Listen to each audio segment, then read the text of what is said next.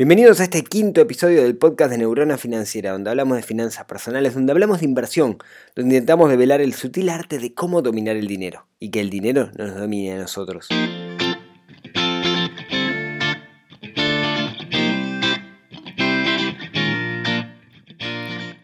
Bienvenidos a este episodio del primero de agosto de 2018. Agosto, se nos va volando el año, señores. Quinto episodio, eh, muy contento y hoy vamos a charlar una cosa más que, más que entretenida, al menos para, para, a mi entender. Sí, pero primero déjenme contarles que el miércoles de la semana pasada organizamos un meetup Ustedes saben, creo que los comenté en algún episodio, que, organizo un grupo de Meetup donde nos juntamos a hablar de, inversión, donde nos juntamos con algún referente en algún mecanismo de, inversión que haya en el mercado aquí en Uruguay y nos pueda contar algo. La semana pasada invitamos a, invité a Esteban Echeverría de MBD Training, que es un instructor de, de trading, es un trader, vive de hacer trading, para que nos contara cómo es el trading desde adentro, ¿no? No solamente la teoría, sino que nos mostraran la práctica cómo, está, cómo opera, qué es el operar en el día a día, ¿sí? cómo encontrando señales. Bueno, estuvo bastante entretenido, en particular si, les interesa este tema. Un poco la moraleja y, y lo que insisto con esto es, si uno quiere dedicarse al trading, lo que tiene que hacer es estudiar, sea con quien sea, pero tiene que estudiar y practicar mucho en cuentas de demo antes de meterse. No es la panacea. Quizás no es un mecanismo de inversión. El trading más que nada es una forma de trabajo, si se quiere. Pero bueno, estuvo muy bueno el meetup. Si, si, quieren, eh, anímense a, darse una vuelta por los meetup el próximo, no sé cuándo ni de qué será, pero eh, anímense. Por otro lado, les quiero contar que yo en el 2013 escribí un libro, Finanzas Ninja. Finanzas Ninja tuvo dos ediciones, eh, editorial fin de siglo. En 2019 se vencen los derechos, ahí que veré qué, hago, a ver si lo puedo reeditar en, Kindle o algo. Pero lo interesante de Finanzas Ninja es que a mí me quedan dos libros. Uno me lo voy a quedar porque es mi libro. Y el otro se los regalé a la gente de sqp.uy, que es un programa de radio online que, que, sale los miércoles de noche, que lo pueden encontrar en sqp.uy. SQP, sálvese quien pueda. Lo pueden escuchar directamente ahí. Son unos, unos, muchachos que le meten una onda terrible, que hacen un programazo que ojalá los descubran en algún momento alguna radio y se lo lleve, porque la verdad que es un programa excelente. Y le doné entonces ese último libro de Finanzas Ninja para que lo sorteen entre sus seguidores en redes sociales. Así que si se lo quieren ganar, simplemente tienen que seguir a sqp.uy en Instagram, en Twitter o en Facebook. Creo que Instagram, Instagram es lo que iban a tomar para el sorteo. ¿sí? Bien, y después lo otro que les quería contar es, notarán que tengo la voz media, media tomada, está más nasal que de costumbre. Ando, ando con una... saliendo de, un estado gripal que no se me quiere ir. Fue una semana esta, no se hacen una idea. No, no, no, es la idea de charlar de, lo complicado que fue mi semana, pero yo debería estar en Chile en este momento grabando esto en Chile, y sin embargo estoy aquí en, en mi casa, en el taller de mi esposa, grabando, porque eh, nos enfermamos todos en casa y, tuve que suspender un viaje que tenía. Em, el fin de semana se cayó en Neurona Financiera, debía haber grabado esto antes, pero no pude porque el fin de semana estaba caído el sitio. La razón por la cual estaba caído es por, el éxito, digamos, ¿no? Yo no esperaba que el podcast tuviera tanta demanda y ha tenido mucha y muy buena y eso me mató el servidor donde, donde tengo el sitio alojado, entonces tuve que hacer un upgrade y algo más grande que me está costando lo suyo, entonces tengo que buscarle la vuelta para, para, para, para, no sé, tengo que buscar la vuelta de alguna forma. Eh, ideas, neurofinanciera.com barra contacto. Bueno, y como les comentaba, la idea hoy era eh, contestar preguntas de la audiencia. ¿sí? Entonces, mm, tengo algunas eh, que me han, enviado, he seleccionado entre las que me han enviado, las que me parecen que aportan más valor, o las que yo al menos puedo aportar más valor, y quería comentarlo. Así que, si quieren, arrancamos nomás. La primera pregunta es de Michael, que dice, Buenos días Rodrigo, ¿qué tal? Hace tiempo que leo las actualizaciones del blog y tengo el libro tuyo. Opa, uno que lo tiene, qué bueno. Te cuento, ando buscando construirme o hacerme de una casa en el interior, en Tacuarembó, y estuve viendo las opciones. Por ejemplo, el yo ahorro de BHU, pero quiero consultar con vos, con vos que estás más empapado en el tema. ¿De qué opción puede ser las mejores? Soy empleado público por si sirve de algo. Aguardo respuesta. Muchas gracias. Bueno, Michael, muchísimas gracias a ti por, por, la pregunta. Eh, a ver, te puedo hablar desde la teoría y desde, la, experiencia propia. Muchas veces nos metemos en préstamos hipotecarios, ya sea el BHU o un banco privado, sin entender realmente lo que estamos haciendo. Eh, las tasas en Uruguay de los préstamos hipotecarios son bastante más altas comparados con otros países. Eso hace que si nosotros pedimos, no sé, 100 mil dólares, terminamos pagando en 20 años 250, 300 mil dólares. Es un disparate lo que uno termina pagando. ¿Sí? Eh, yo en, un momento he, pasado por todas, digamos, eh, en un momento me metí con crédito hipotecario y ahora estoy eh, en la firme pelea para cancelar esa, hipoteca, digamos, porque en realidad cuanto más tiempo uno tiene la hipoteca, más, paga, digamos. el problema que tenemos con las hipotecas es que no sabemos ni lo que es y nos metemos de forma inconsciente y, en realidad nos termina comprometiendo muchísimo a futuro, ¿no? Es una deuda que asumimos 20 años, 25 años si es el BHU. Entonces tenemos que tener mucho cuidado. La teoría, y esta también la probé en, una, en, una, vida anterior, es lo mejor, o sea, lo mejor financieramente hablando sin duda es empezar de chiquito y ir creciendo. ¿sí? O sea, construirte, eh, si, tienes el plano de la casa, hacer, digamos, la parte, eh, eh, si se quiere, formal de tener el plano, pero después ir construyéndola de a poco, pensarla para que se pueda ir haciendo de a módulos ¿no? Y hacer, bueno, hacer primero, no sé, cocina, comedor, living y después ir transformándola.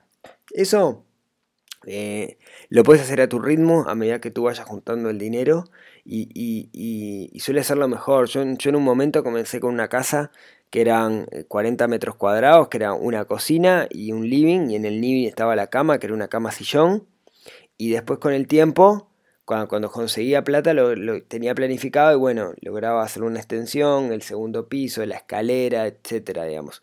Em, eso económicamente es la mejor forma de hacer algo, claro, tenés que tener la, posibilidad de ir juntando esos montos de dinero para crecer, pero si haces eso seguro no te vas a comprometer de por vida, que es lo que tiene la hipoteca, ¿no? El, sistema de, de hipoteca tal cual lo manejamos nosotros, que con una tasa fija, básicamente es una inversión que hace el banco que nosotros nos encargamos de pagarlo, a una rentabilidad como el 5, 6, 7, depende del interés, eh, anual. O sea, es un gran negocio para el banco y es un mal negocio para nosotros. Entonces, la cuestión es, intentemos zafarlo antes, intentemos zafar de eso y si el caso que tuviste en Tacuarembó puedes comenzar desde cero en un terreno, yo recomiendo comenzar de a poquito y ir creciendo.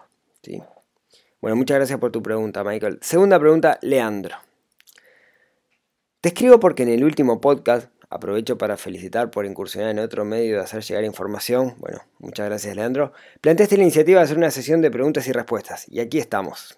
Me parece genial la idea, y justo ayer me planteaba una duda y me sería útil que des tu punto de vista. Estoy en un punto donde tengo dos metas planteadas, una con fecha definida y la otra, si bien es a corto plazo, no tengo una fecha estipulada. Acuérdense que si no tiene una fecha estipulada es un deseo, no es una meta. La primera es la compra de un auto y la segunda mudarme a un apartamento más grande. Por eso tengo ahorros, que si bien pienso cubren ambos costos, siempre existe la posibilidad de tener que recurrir a un préstamo. Mm, no, me queda claro si el mudarme un apartamento más grande es alquilar o comprar. ¿sí? Creo que, que, es importante eso. Estuve buscando información y vi que ofrecen préstamos para compra de autos con tasa cero. Ah, ya sé por dónde viene esto. En principio me parece una buena opción para estar cubierto y no terminar recurriendo a un préstamo a la hora de comprar el apto. Ah, va a comprar el apto claramente con interés mayor. Dicho esto, la pregunta es, ¿tenés alguna experiencia con estos préstamos a tasa cero? ¿Qué te parece esta opción? Entiendo que lo ideal siempre sería no recurrir a un préstamo, pero lamentablemente la realidad es otra. Espero no haberme ido de tema con la pregunta, no me queda claro si la pregunta era con una temática definida o todo lo relacionado a finanzas personales. Gracias por tu tiempo, abrazo Leandro. Leandro, eh, no, las preguntas de lo que venga, ah, vamos a hacer un, un collage, digamos, con todo. Excelente pregunta, muchas gracias. Me encanta. A ver, em, los préstamos, está bueno pues está enganchado con, la anterior, ¿no? Primero, el, préstamo hipotecario para, para, la vivienda suele ser un préstamo a largo plazo. Y como nosotros pagamos por el dinero que no devolvimos aún, terminamos pagando más. Entonces, suele ser un préstamo más complejo que el, que el préstamo para un auto tasa cero, que es a 12, 24, 36 meses. E, eso por un lado. Ahora, eh, no existe el, préstamo, tasa cero. o sea, pensemos que un préstamo en realidad es alguien que está haciendo un negocio. Y nadie hace negocios para no ganar nada. Algo le gana. Entonces el préstamo en realidad con tasa cero no existe. Uno podría decir, bueno, ok, en realidad es Chevrolet que hace un arreglo con el Banco Itaú y entonces ellos se encargan de tener la ganancia por algún lado, Chevrolet le paga algo a Itaú pero me da el préstamo a tasa cero. Eh, quizás sí, pero ten en cuenta que siempre, siempre va a haber más, más costos, ¿no? Siempre va a haber, por ejemplo, el seguro, ah, va a haber un seguro que vas a tener que pagar por esto, y ese seguro te lo, te lo van a terminar cobrando, van a haber costos administrativos, o sea, no existe, eh, hay una, frase que dice, no hay, there are no free dinner, ¿no? No hay cenas gratis, digamos, siempre, no, si estás a cero algo te van a sacar, entonces lo que te recomiendo es concentrarte primero en ese y averiguar bien cuáles son las condiciones. Creo que esa es la, la clave, ¿no? Averiguar cuáles son las condiciones, qué te cobran bien, qué costos administrativos tienes, si hay algún seguro, etcétera, porque me parece que eso es, sumamente relevante. Y después, que es no menor, que es no menor, yo soy, de la firme idea, digamos, que, los autos hoy no son lo mismo de los autos que hace 20 años, ¿no? Y no le tengo miedo al tema de comprar autos usados, autos con 50.000, 100.000 kilómetros. Me parece que un auto con 50.000, 100.000 kilómetros vale mucho menos que un, que un 0 kilómetro. Y, eventualmente tiene la misma más prestaciones y está bien el auto, está entero, yo qué sé. Yo tengo un auto que lo compré 0 kilómetros, tiene 60.000, 70.000 kilómetros y está como nuevo, está igual, digamos, ¿no? Eh, no, no, no, no noto ninguna, ninguna diferencia más con un golpecito ahí o algo. Pero, pero a lo que voy es, no desestimemos el tema de comprar un auto usado, porque me parece que, hoy por hoy, digamos, eh, no es lo mismo que hace 10, 20 años, ¿sí? Así que bueno, Leandro, muchísimas gracias por tu pregunta. No sé si, si, si, si era lo que esperabas la respuesta, pero bueno, al menos lo intentamos y si no lo seguimos después, no hay problema. Pregunta número 3. Cristian, ¿cómo encaraste el armado de tu plan de retiro? ¿Por dónde se empieza? Bien, son dos preguntas la de Cristian. Esa es la primera, ¿no? ¿Cómo encaraste el armado de tu plan de retiro y por dónde se empieza? Bien, eso es. Eh, eh, está genial la pregunta. Digamos, yo, antes que nada, esta es la, personal, ¿no? Podrá haber otras técnicas, yo les digo lo que hice. Antes de meterme en las finanzas personales, como yo tengo una empresa y sabía que mi jubilación no iba a ser buena, lo que hice fue me metí primero en un seguro de retiro. Un seguro de retiro en ese momento en dólares porque era lo que había y hoy no me conviene cambiarlo, así que sigo en dólares. Si yo tuviera que elegir hoy lo haría en unidades indexadas porque mi plan es retirarme en Uruguay. ¿Cuál es la idea? Arranqué a los 30 años, pago hasta los 60, aproximadamente unos 200 14 dólares por aproximadamente 214 dólares por mes y eso me da derecho a los 60 años de elegir una renta vitalicia de 1000 dólares o eh, si no me equivoco 110 mil dólares en la mano. Esto es el banco hipotecario. Hoy hay muchas más opciones. Perdón, banco hipotecario, no, banco de seguros. Hoy hay muchas más opciones, digamos. No, se queden con esa como la única porque, porque en realidad hay, hay muchas más. Eh, esto fue lo primero, digamos, como backup, porque sé que la jubilación de la FAP no, no, va a ser buena, digamos, ¿no? Pero después lo que hice fue, a partir de mi registro de gastos, yo estimo más o menos cuánto es mi, presupuesto. Ahí parto de un supuesto, ¿no? Que es que, mi presupuesto de gastos va a ser más o menos fijo durante, durante toda mi vida y eso no es así porque tengo, yo que sé, tuve otro hijo, van cambiando las cosas.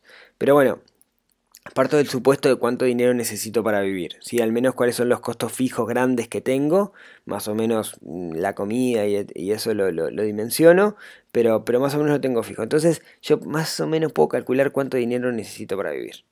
¿sí? Em, entonces, ¿qué hago? Lo que hago es, tengo un fondo de inversión en el cual saco dinero a ese fondo de inversión y tengo una planilla Excel en la cual voy calculando a partir de una rentabilidad pesimista, voy calculando sobre el fondo de retiro, que, ese fondo de inversión que yo tengo, digamos, la rentabilidad y voy calculando, digamos, cuándo voy a llegar a que la rentabilidad de mis inversiones equiparen la cantidad de dinero que necesito para vivir. ¿sí? En todo caso, dejo en las notas de este programa el caso de Venancio, que es un caso que hablamos en un meetup justamente donde se habla específicamente de esto y donde creo que hay una resolución con un Excel donde se muestra cómo, cómo, lo he calculado. ¿sí? Pero la clave es la inversión, ¿no? La clave no es guardar, sino invertir. Después, Cristian me hace otra pregunta que es, ¿cuáles son tus inversiones hoy?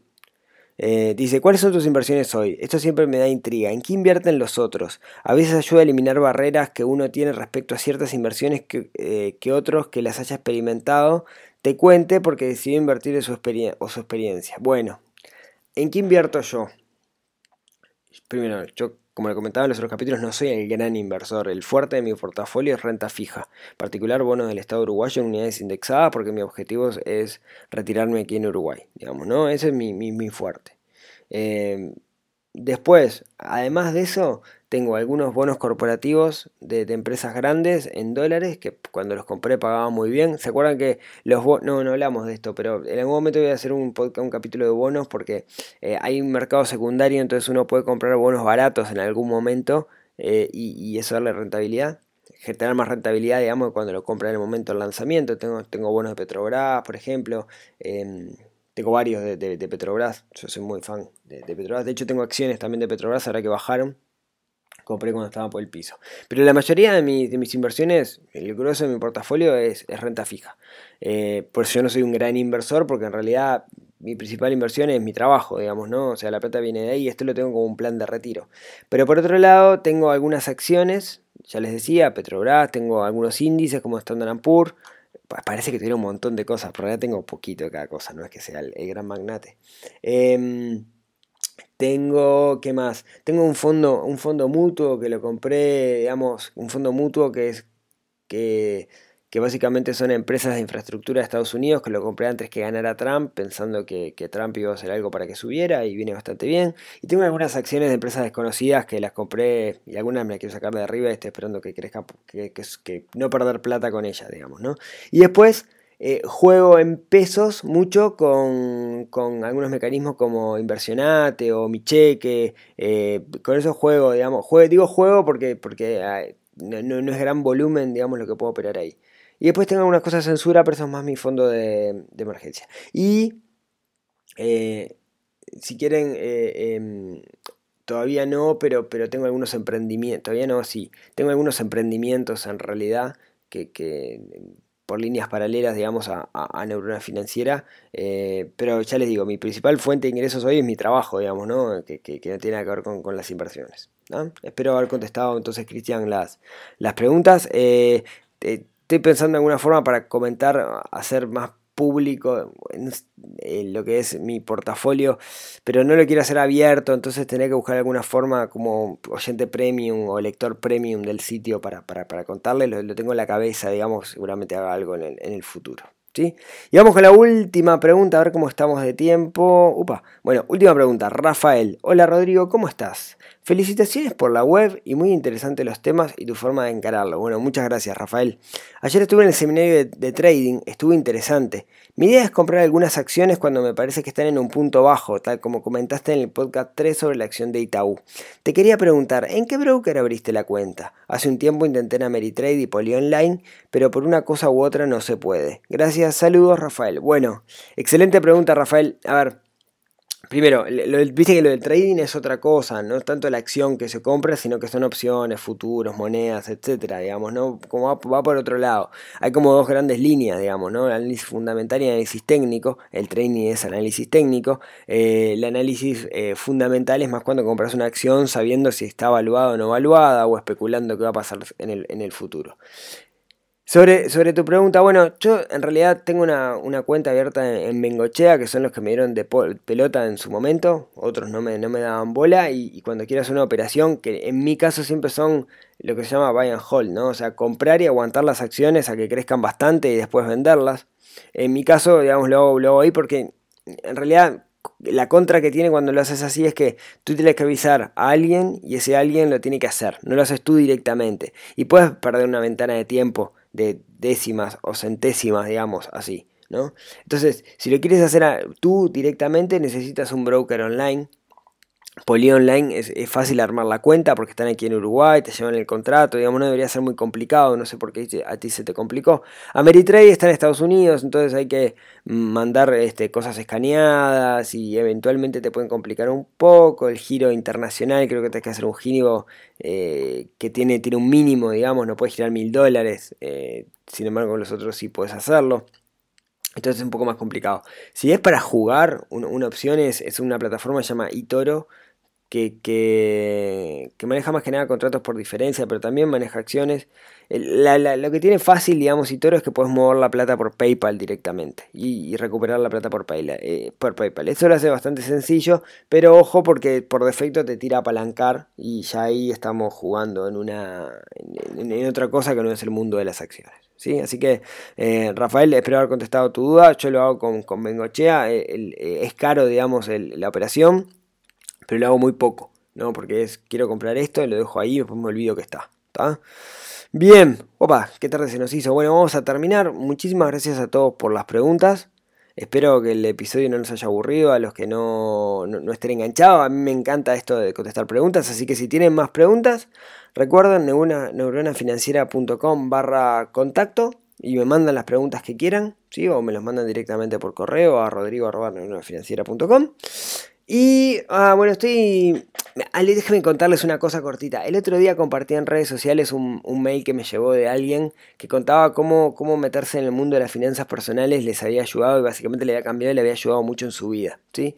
Y lo que pasó fue que como que mucha gente lo vio y dijo, pa, qué bueno, y se interesó, ¿no? Y entró al sitio, etc. Entonces dije, capaz que estaría bueno tener una sección de testimonios. Así que creé una sección de testimonios, neuronafinanciera.com barra testimonios, donde voy poniendo algunos que me van llegando. Si ustedes tienen ganas y son eh, así al sitio y quieren compartir algo, me mandan por neuronafinanciera.com barra contacto, me mandan eh, lo, que, lo, que, quieran poner y, yo, lo, yo lo pongo. Sería muy bueno, creo que motiva a mucha gente y a mí me sirve también para, para, demostrar que esto ayuda a la gente y dar eh, más visibilidad al sitio.